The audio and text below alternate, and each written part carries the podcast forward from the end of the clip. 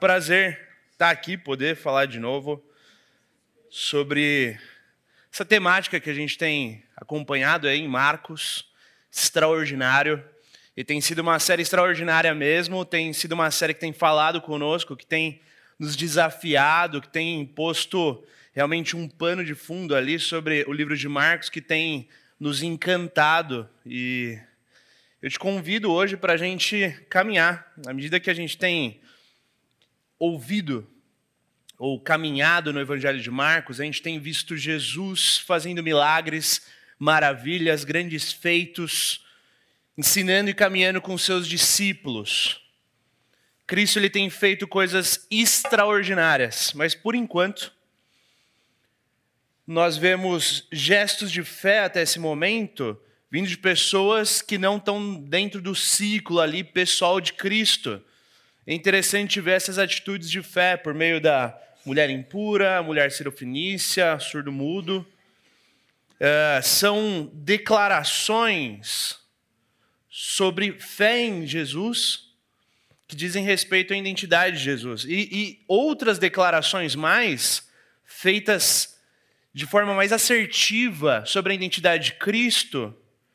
Primeiro, no começo de Marcos, onde o próprio narrador, Marcos, fala a respeito de Cristo.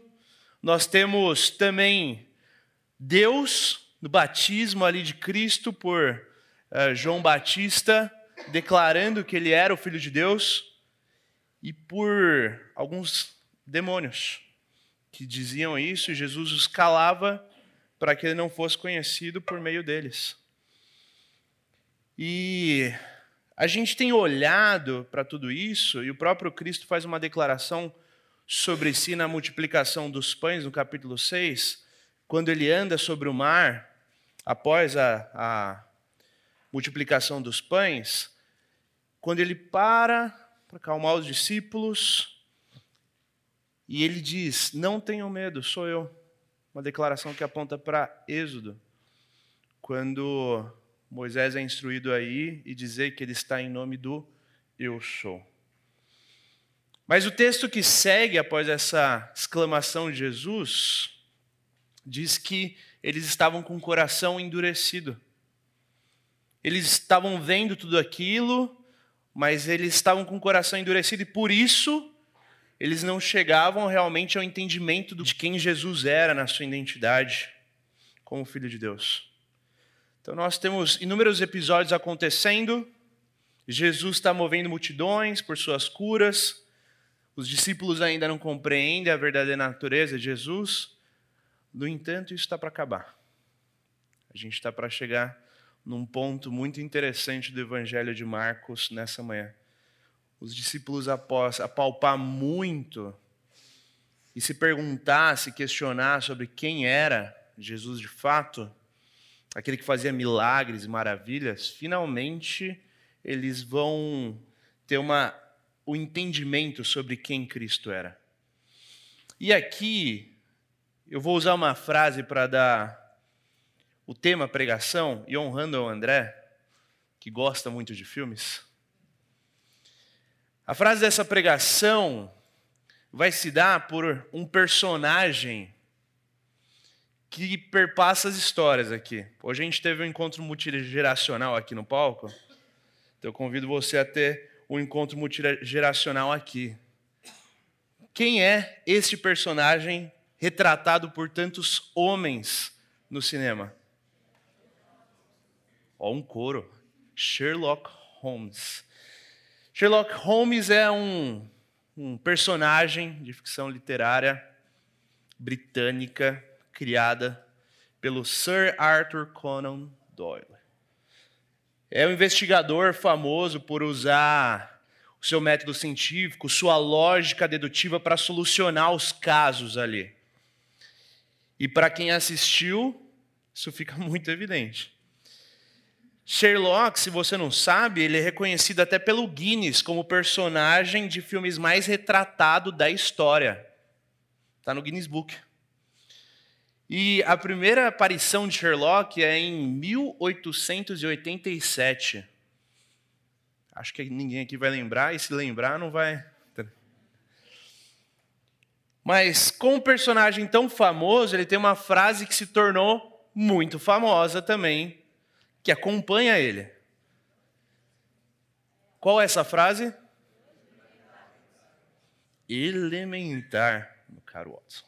É interessante porque quando a gente olha os escritos originais dos livros, eles não trazem essa frase. Essa frase veio do cinema. Quem gosta de ler livros sabe que o cinema coloca algumas coisas e nem sempre é tão fiel ao livro, mas é uma frase que segue Sherlock Holmes. E quem sabe me dizer o que, que é dizer essa frase? O que significa elementar, meu caro Watson? É óbvio, meu caro Watson. É óbvio. Sabe quando você quer, uma pessoa faz aquela, aquela descrição óbvia de algo e você poderia falar para ela: Meu, isso aqui é óbvio. Sherlock diz: elementar, meu caro. Alguém culto, né? Alguém que tem ali um gigado interessante. E esse vai ser o tema da nossa pregação. Que interessante que após oito capítulos, oito capítulos, a gente vê muitas coisas acontecendo e os discípulos não chegam ao cerne da questão. Eles estão apalpando, eles estão tentando, eles estão se perguntando, eles estão conversando sobre tudo que está acontecendo e tudo mais. E hoje a gente vai falar sobre três episódios aqui, que eu vou ir colocando de acordo com o texto, a gente vai ir lendo e conversando a respeito, para a gente entender como esse episódio desvenda para eles algo que, entre aspas, é elementar. Lembramos da, da pregação da semana passada, que o pastor André falou sobre o processo de compreensão do Evangelho. Jesus está caminhando com os discípulos. Em momento algum ele vai apressar esse processo de compreensão dos discípulos. Ele deixa que seja algo natural, gradual e que no momento certo eles cheguem à compreensão. E após oito capítulos, nós chegamos aqui. Te convido a abrir Marcos 8, versículos 27 em diante. Jesus e seus discípulos deixaram a Galiléia e foram para o povoado perto de Cesareia de Filipe. Enquanto caminhavam, Jesus lhes perguntou: Quem as pessoas dizem que eu sou? Eles responderam: Alguns dizem que o Senhor é João Batista, outros que é Elias, um dos profetas. E vocês? perguntou ele. Quem vocês dizem que eu sou? Pedro respondeu: O Senhor é o Cristo. Mas Jesus advertiu de que nada falassem a ninguém a respeito. Até esse momento, nós vemos uma oposição a Jesus. Tanto uma posição que é tida por uma falta de compreensão a seu respeito, pela sua identidade, quanto uma oposição por aquilo que ele estava propondo, por aquilo que ele estava dizendo.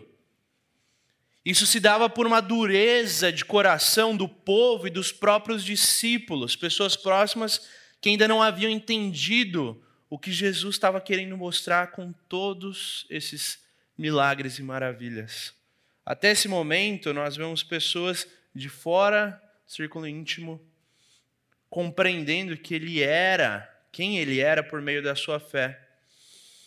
E a declaração de Pedro aqui é a primeira tentativa de apontar para a real identidade de Jesus Cristo como Filho de Deus. E o episódio já começa com uma distinção interessante, sutil. Normalmente no judaísmo, os discípulos, eles é quem faziam perguntas aos seus rabis, e não o contrário. E aqui Jesus vira para os seus discípulos e pergunta para eles: quem as pessoas dizem que eu sou? O que está batendo no IBGE por aí? O que as pessoas estão respondendo na pesquisa de rua? E a resposta é parecida com algo que nós encontramos no capítulo 6, quando Herodes fala sobre o que estava sendo dito, dito a respeito de quem Cristo era. E a resposta é: alguns, alguns dizem que o Senhor é João Batista, outros que é Elias, um dos profetas. E aqui nós vemos uma posição confortável para os discípulos. Quando nos perguntam o que os outros pensam a respeito de algo, basta dizer o que você tem escutado. Você não se compromete em nada.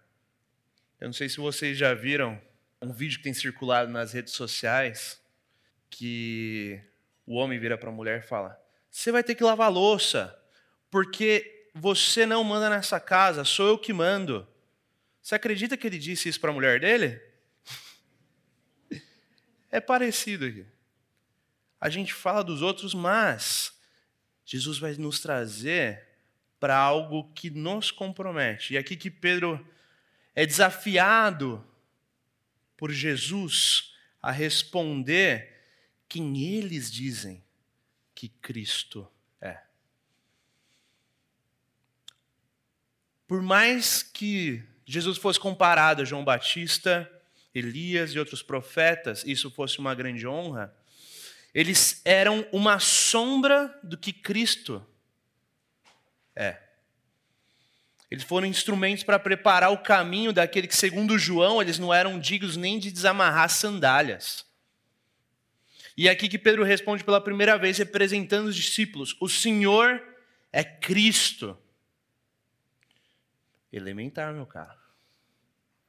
Essa realidade estava sendo apresentada aos discípulos. São oito capítulos de milagres, maravilhas, pessoas sendo curadas, voltam à vida, voltam a ver. Mas só agora no capítulo, no final do capítulo 8, e após muito tempo de caminhada dos discípulos, é que vem a compreensão, eles são chamados, e nós também somos chamados como discípulos de Cristo, a um compromisso com a identidade e a missão de Jesus.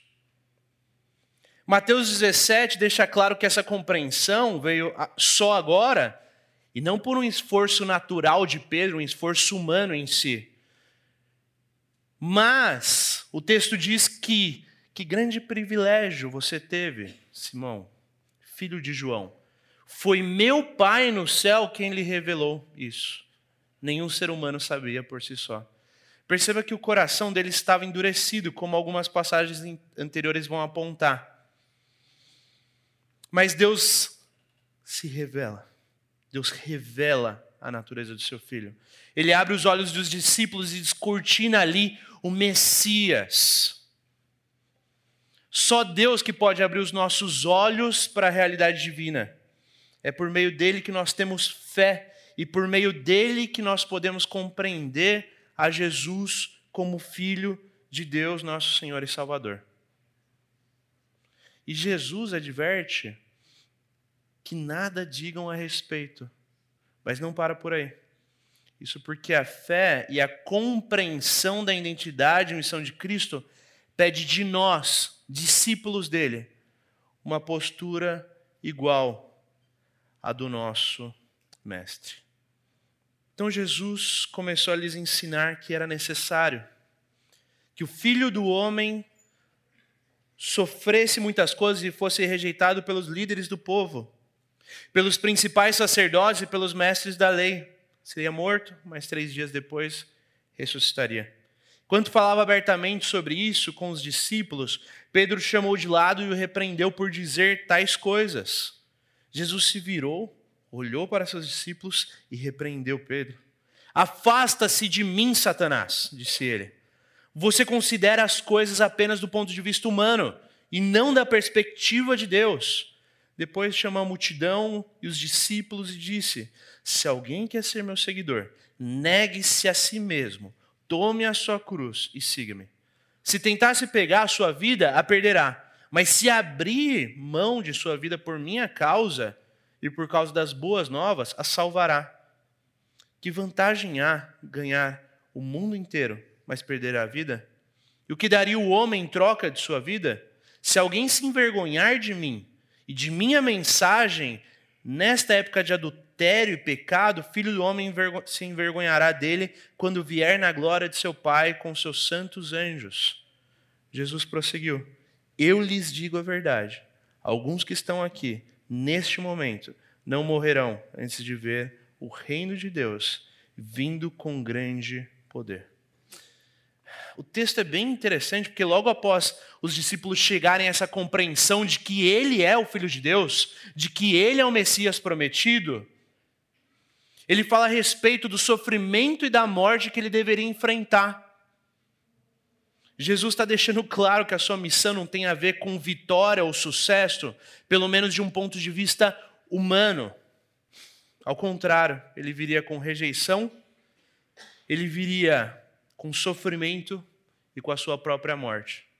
Jesus está aqui assumindo uma identidade que nós vemos no servo sofredor de Isaías 53.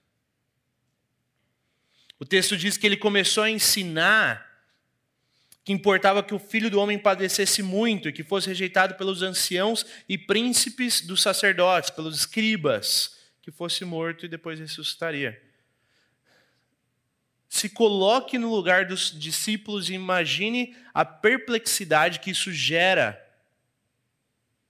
um pesar nos discípulos. Jesus está dizendo aqui que a morte não viria pelas mãos de pessoas consideradas ímpias e perversas pelo povo.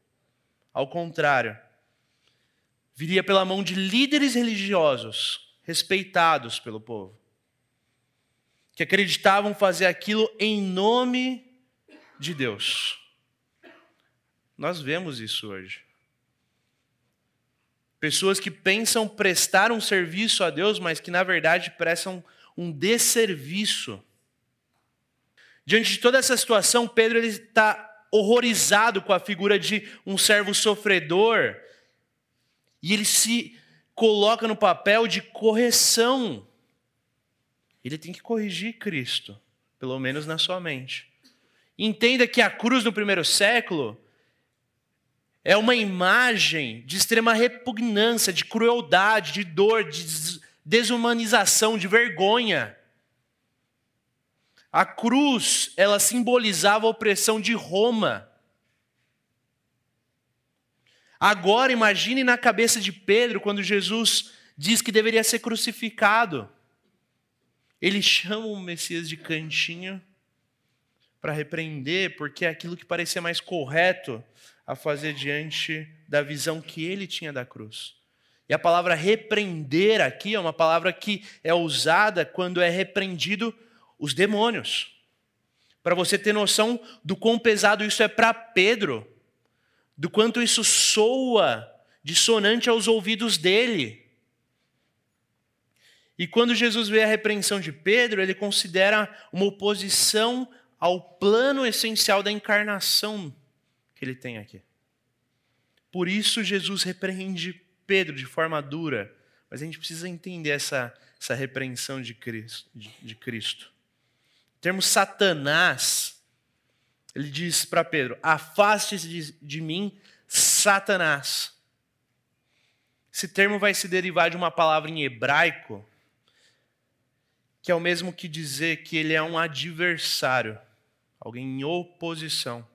E aqui Pedro está colocando como adversário ao plano de Deus e a missão de Cristo. Por isso Cristo repreende ele de tal forma. Ele é repreendido por sua compreensão limitada do que Cristo está falando aqui. Na verdade, o que ele está querendo dizer aqui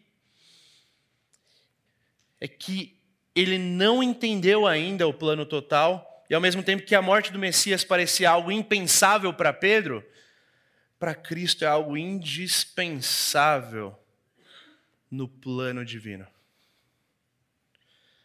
E aqui Jesus mostra que a visão equivocada do messiado de Cristo leva a uma visão equivocada do discipulado. Porque ele chama a multidão e diz uma das afirmações mais famosas que nós temos dos evangelhos: Se alguém quer vir após mim, negue-se a si mesmo, tome a sua cruz, siga-me. Porque qualquer um que quiser salvar a sua vida vai perder. Mas qualquer um que perder a sua vida por amor de mim, do meu evangelho, esse se salvará. Jesus está falando aqui sobre as marcas de um discípulo: autonegação, aceitação de sofrimento, a perseverança de seguir a Cristo mesmo diante de tantas dificuldades, mesmo diante de um mundo que se faz, que se coloca em oposição ao Cristo.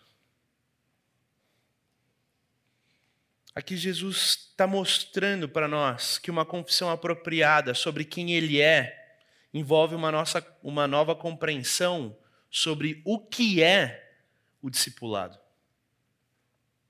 Por toda a história do homem, três áreas grandes são as três áreas grandes que os, os homens têm que lidar, que a gente pode pôr de duas formas: dinheiro, sexo e poder ou como diriam lá no Seminário Palavra da Vida, grana, glória e gatinha.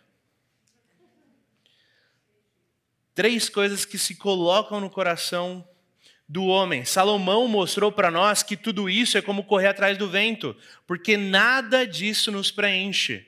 C.S. Lewis diz: se nada nesse mundo consegue me suprir, me completar, só existe uma explicação para isso. Não foi feito para esse mundo. A nossa alma só pode ser preservada por Cristo, e é isso que ele promete para nós. Pois que aproveitaria o homem ganhar todo mundo e perder a sua alma, o que se daria ao homem pelo resgate de sua alma. Jesus está aqui chamando os discípulos a um movimento na sua direção.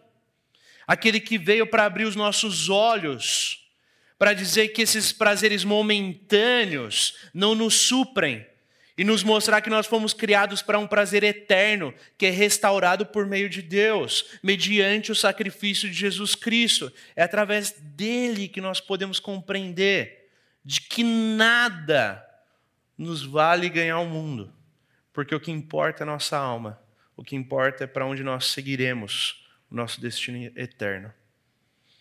O que nos faz caminhar de forma cristã na nossa vida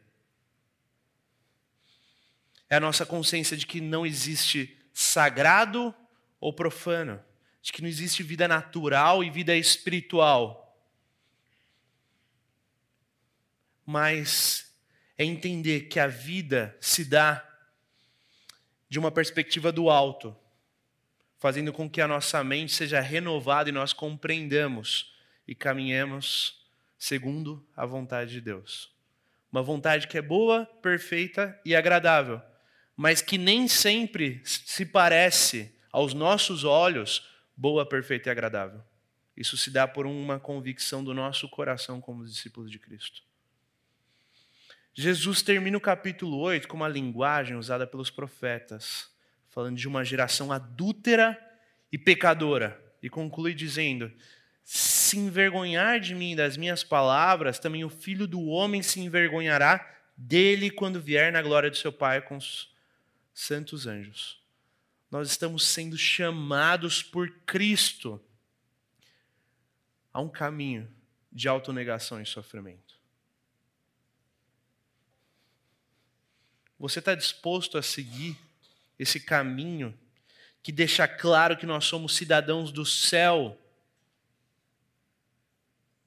Um caminho que por muitas vezes nos tirará do conforto e provocará talvez até dores por meio do nosso posicionamento diante da cruz de Cristo. Mas é mediante isso que Cristo nos diz: No mundo tereis aflições, mas tem de bom ânimo. Eu mesmo venci o mundo.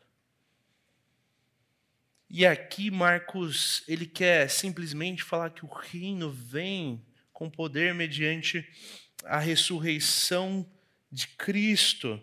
Quando ele passa para o versículo 9, e ele diz: Dizia-lhes também, em verdade, em verdade vos digo, os que estão aqui, há alguns que não provarão a morte sem que vejam chegado o reino de Deus com poder. Muitos acham que isso aqui falhou. O pessoal morreu, Jesus não voltou, logo falhou. Jesus falhou nas suas palavras, mas não. Jesus está dizendo ali para eles: muitos dos que estão aqui verão a minha ressurreição. Verão o reino de Deus com poder diante de algo que é feito pelo Filho, vencendo a morte. Ó oh, morte, onde está a tua vitória? Onde está teu aguilhão? Esse texto abre maravilhoso e glamouroso texto da transfiguração. É um texto onde Jesus vai apontar para a ressurreição, algo que deveria ser latente nos nossos corações. Ele vai dizer o seguinte: Dizia-lhes também, em verdade vos digo que, dos que aqui estão, alguns há que não provarão a morte sem que vejam chegado o reino de Deus com poder. E seis dias depois, Jesus tomou consigo a Pedro, a Tiago e João e os levou a sós, em particular, a um alto monte e transfigurou-se diante deles. E suas vestes tornaram-se resplandecentes, extremamente brancas como a neve, tais como nenhum lavadeiro sobre a terra as poderia branquear. Aqui as donas de casa olham para isso e falam: Nossa. E apareceu-lhes Elias com Moisés e falavam com Jesus. E Pedro, tomando a palavra, disse a Jesus: Mestre, é bom que estejamos aqui e façamos três cabanas, uma para ti, outra para Moisés e outra para Elias. Pois não sabia o que dizia, porque estavam assombrados, apavorados. E desceu uma nuvem que os cobriu com sua sombra, e saiu da nuvem uma voz que dizia: Este é meu filho amado, a ele ouve. E tendo olhado em redor, ninguém mais viram, senão só Jesus com eles. E descendo eles do monte, ordenaram-lhe que nada, que ordenaram que a ninguém contassem o que tinham visto, até que o filho do homem ressuscitasse entre os mortos. E eles retiveram o caso entre si, perguntando uns aos outros que seria aquilo ressuscitar dentre os mortos. Eles chegam aqui diante de, de um episódio fenomenal, que é o episódio da transfiguração. Algo esplêndido, maravilhoso acontece ali diante deles. E aqui nós vamos ver uma cena que permite, após a confissão oral sobre a identidade de Jesus, texto do capítulo 9, versículo 2 de Marcos, começa dizendo que seis dias depois da conversão, da conversa dele com os discípulos, da declaração de fé de Pedro e da repreensão de Cristo e do chamado a nos tornarmos, a nós tomarmos a nossa cruz como discípulos na semelhança do Mestre, ele, seis dias após, se encontra ali no Alto Monte para a Transfiguração. E aqui os seis dias vão representar um paralelo cronológico de Moisés no Monte Sinai. Onde dizia: A glória do Senhor repousou sobre o Monte Sinai, a nuvem cobriu por seis dias, e o sétimo dia chamou a Moisés do meio da nuvem. Jesus sobe com Pedro, Tiago, João, dessa vez não no barquinho. Seu círculo mais próximo, as pessoas que caminham com ele mas que não sabem o que os espera. E acontece a transformação, a transfiguração de Jesus bem diante dos olhos dos discípulos. E por causa dos discípulos. Aqui nós veremos que a cena da transfiguração tem muitos aspectos que merecem a nossa atenção. A natureza de Cristo não muda, mas o texto vai descrever uma mudança exterior transformada para ficar de acordo com a natureza de Cristo. Suas roupas tornaram-se brancas como ele o era em sua pureza. E é interessante que Mateus e Lucas, textos paralelos, na sua descrição, vão falar que o rosto de Cristo também brilhou. Imagina o resplendor dessa cena. Sobem com Cristo Cristo tem a sua transfiguração diante deles. E o texto fala sobre dois convidados que aparecem, Elias e Moisés. São testemunhas divinas da messianidade de Cristo. Pessoas que embasam a sua posição como filho de Deus. E aí, Pedrão normalmente entra em cena. E aqui ele faz uma proposição, uma proposta para eles que pode parecer tola aos nossos olhos. Como assim Pedro está sugerindo que eles entrem numas tendas? É camping agora. Mas não. O judaísmo ele se apega à esperança de que Deus habitaria com seu povo mais uma vez, como foi lá em Êxodo. Os planos de Cristo, no entanto, eram outros aqui. Ele é o novo tabernáculo para a habitação de Deus com a humanidade. Mas Pedro não vê isso. E logo em seguida, uma nuvem que os cobriu com a sua sombra. Fazendo também um paralelo de Moisés ao monte. E a forma como Pedro diz que a nuvem cobriu o monte. A nuvem envolve o monte e deixa claro que Deus em Jesus habita corporalmente a humanidade e não mais por tabernáculos antigos. Agora o próprio Cristo está no nosso meio. E aqui vem uma declaração de Deus sobre o seu filho, mas um pouco diferente da declaração que a gente vê no começo do Evangelho de Marcos. Diante do batismo de Cristo, Deus diz: Tu és meu filho amado, em quem me compraz. Aqui, Deus faz uma afirmação que diz respeito aos discípulos. Este é meu filho amado. Ouça-no. Percebam não só a afirmação de que Jesus é filho, mas a ordem final. Ouçam-no. Deus quer que os discípulos escutem Jesus e compreendam a necessidade de uma via cruz. É Ele quem fora prometido, é Ele quem deveria vir. O Filho de Deus que se torna homem para habitar entre nós e tomar um caminho de servo e um servo sofredor que combinaria na cruz. E Jesus pede que eles guardem esse segredo, mas diferente das outras vezes em que ele pede que o segredo seja guardado, agora tem um prazo até a ressurreição até que o filho do homem tivesse ressuscitado dos mortos. Como continuidade dessa cena, a gente vai ver algo muito curioso. Eu não sei o quanto você se pergunta sobre as figuras dos discípulos. Mas os discípulos são pessoas curiosas. Porque a discussão entre os discípulos era o que Jesus queria dizer com a ressurreição dos mortos. Lembremos aqui que o Antigo Testamento não trata da questão da ressurreição de forma muito clara. Eles não tinham tanto embasamento para entender, mas a, a questão aqui é que a cruz e a ressurreição são as únicas perspectivas das quais a vida e ministério de Jesus podem ser compreendidos de acordo com seu propósito divino. Interrogaram-no, dizendo: Por que dizem os escribas que é necessário que Elias venha primeiro? E respondendo ele, disse-lhes: Em verdade, Elias virá primeiro e todas as coisas restaura, restaurará. E com aquele, como está escrito, do filho do homem que ele deva padecer muito e ser aviltado. Digo-vos, porém, que Elias já veio e fizeram tudo o que quiseram, como dele está escrito.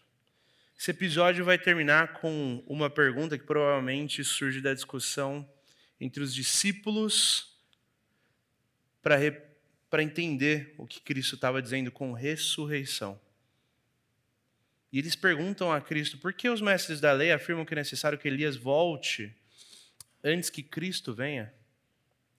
Isso aqui, os, os discípulos estavam perguntando, sugerindo também que o retorno de Elias para restaurar todas as coisas removeria, de certa forma, a necessidade de Cristo ir para a cruz. Malaquias vai relatar um pouco disso. A esperança dos discípulos não é errada. Mas Jesus aponta para a realidade que também é encontrada nas Escrituras, mas é menos acolhida pelas pessoas, que é o sofrimento e o desprezo do Filho do Homem. Jesus aponta novamente a figura do servo sofredor e finaliza fazendo uma referência muito, que muito provavelmente se dá à morte de João Batista, aquele que sofreu e foi desprezado, o homem que tomou o custo do discipulado, para que nós pudéssemos ter exemplos e para que nós pudéssemos assumir uma postura de discípulos diante da cruz. Elementar, meu caro Watson. Cristo é o Filho de Deus. Mas o que isso diz respeito a mim e à sua vida? E como isso encontra eco diante daquilo que nós somos. E eu queria encerrar essa pregação com três afirmações. Tenha convicção e uma declaração de forma pessoal que Jesus é o Filho de Deus.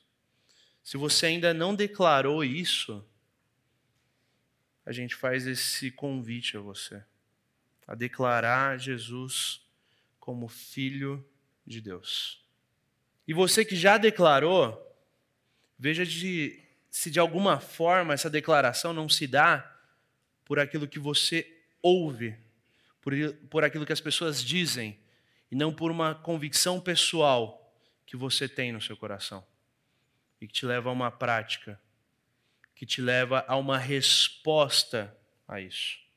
Compreenda que a declaração de que Ele é o Filho de Deus implica em uma resposta ao discipulado, conforme o caminho que o nosso Mestre Jesus Cristo traçou.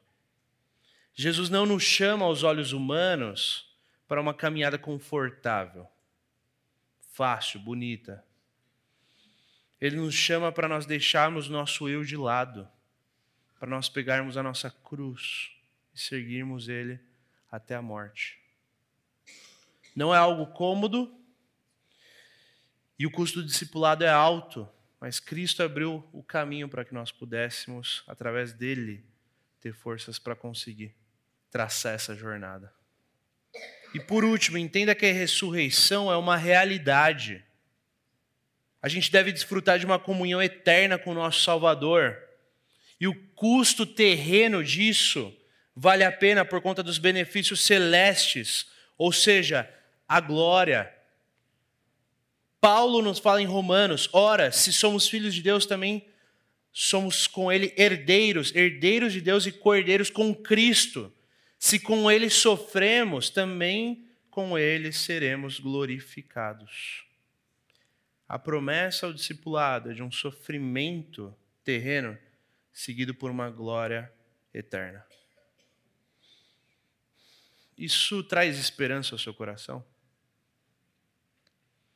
A figura e o entendimento, a convicção de Jesus como Senhor, como Filho de Deus, o convite a nós quanto ao discipulado e o entendimento e a convicção da ressurreição através da transfiguração de Cristo.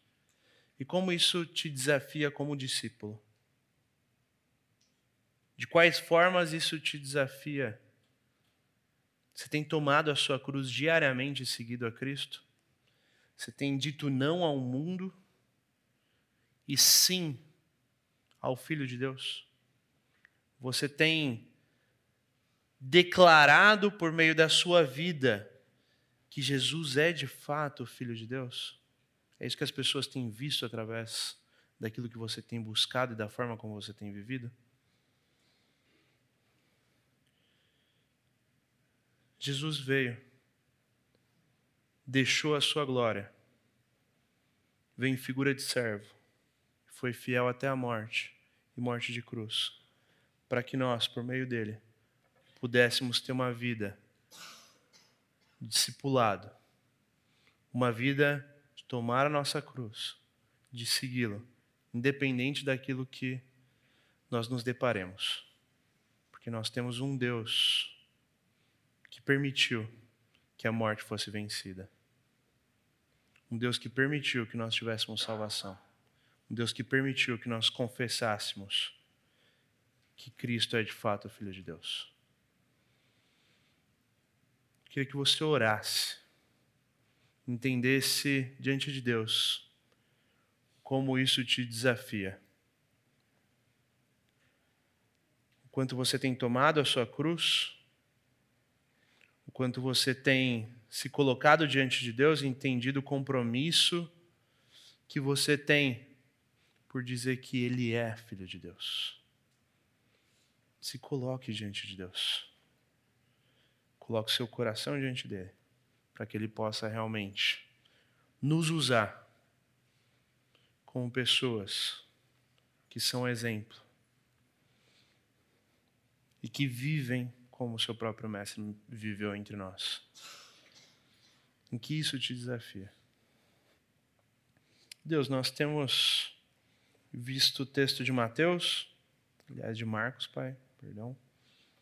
Nós temos nos colocado diante de textos que são confrontadores, Pai. Textos que nos tiram de um ponto de comodismo, de um ponto, por vezes, Pai, que pode gerar dor, que pode gerar sofrimento nos nossos corações. Uma caminhada que não é fácil, Deus.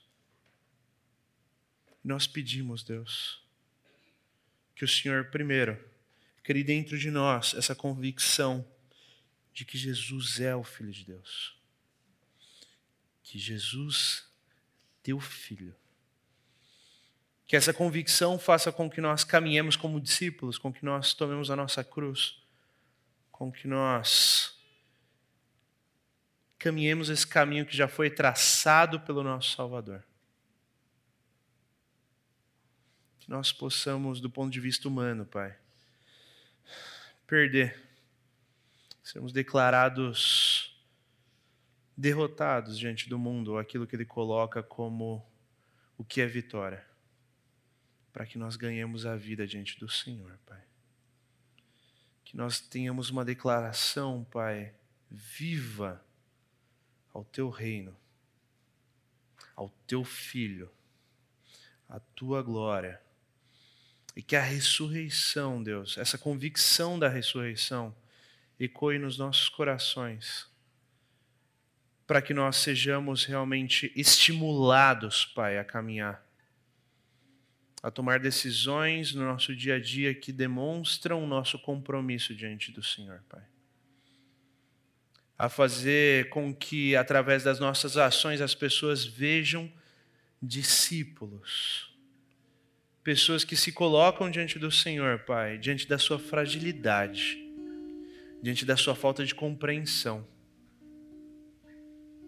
Que compreendem que o Senhor nos supre na nossa fraqueza, Pai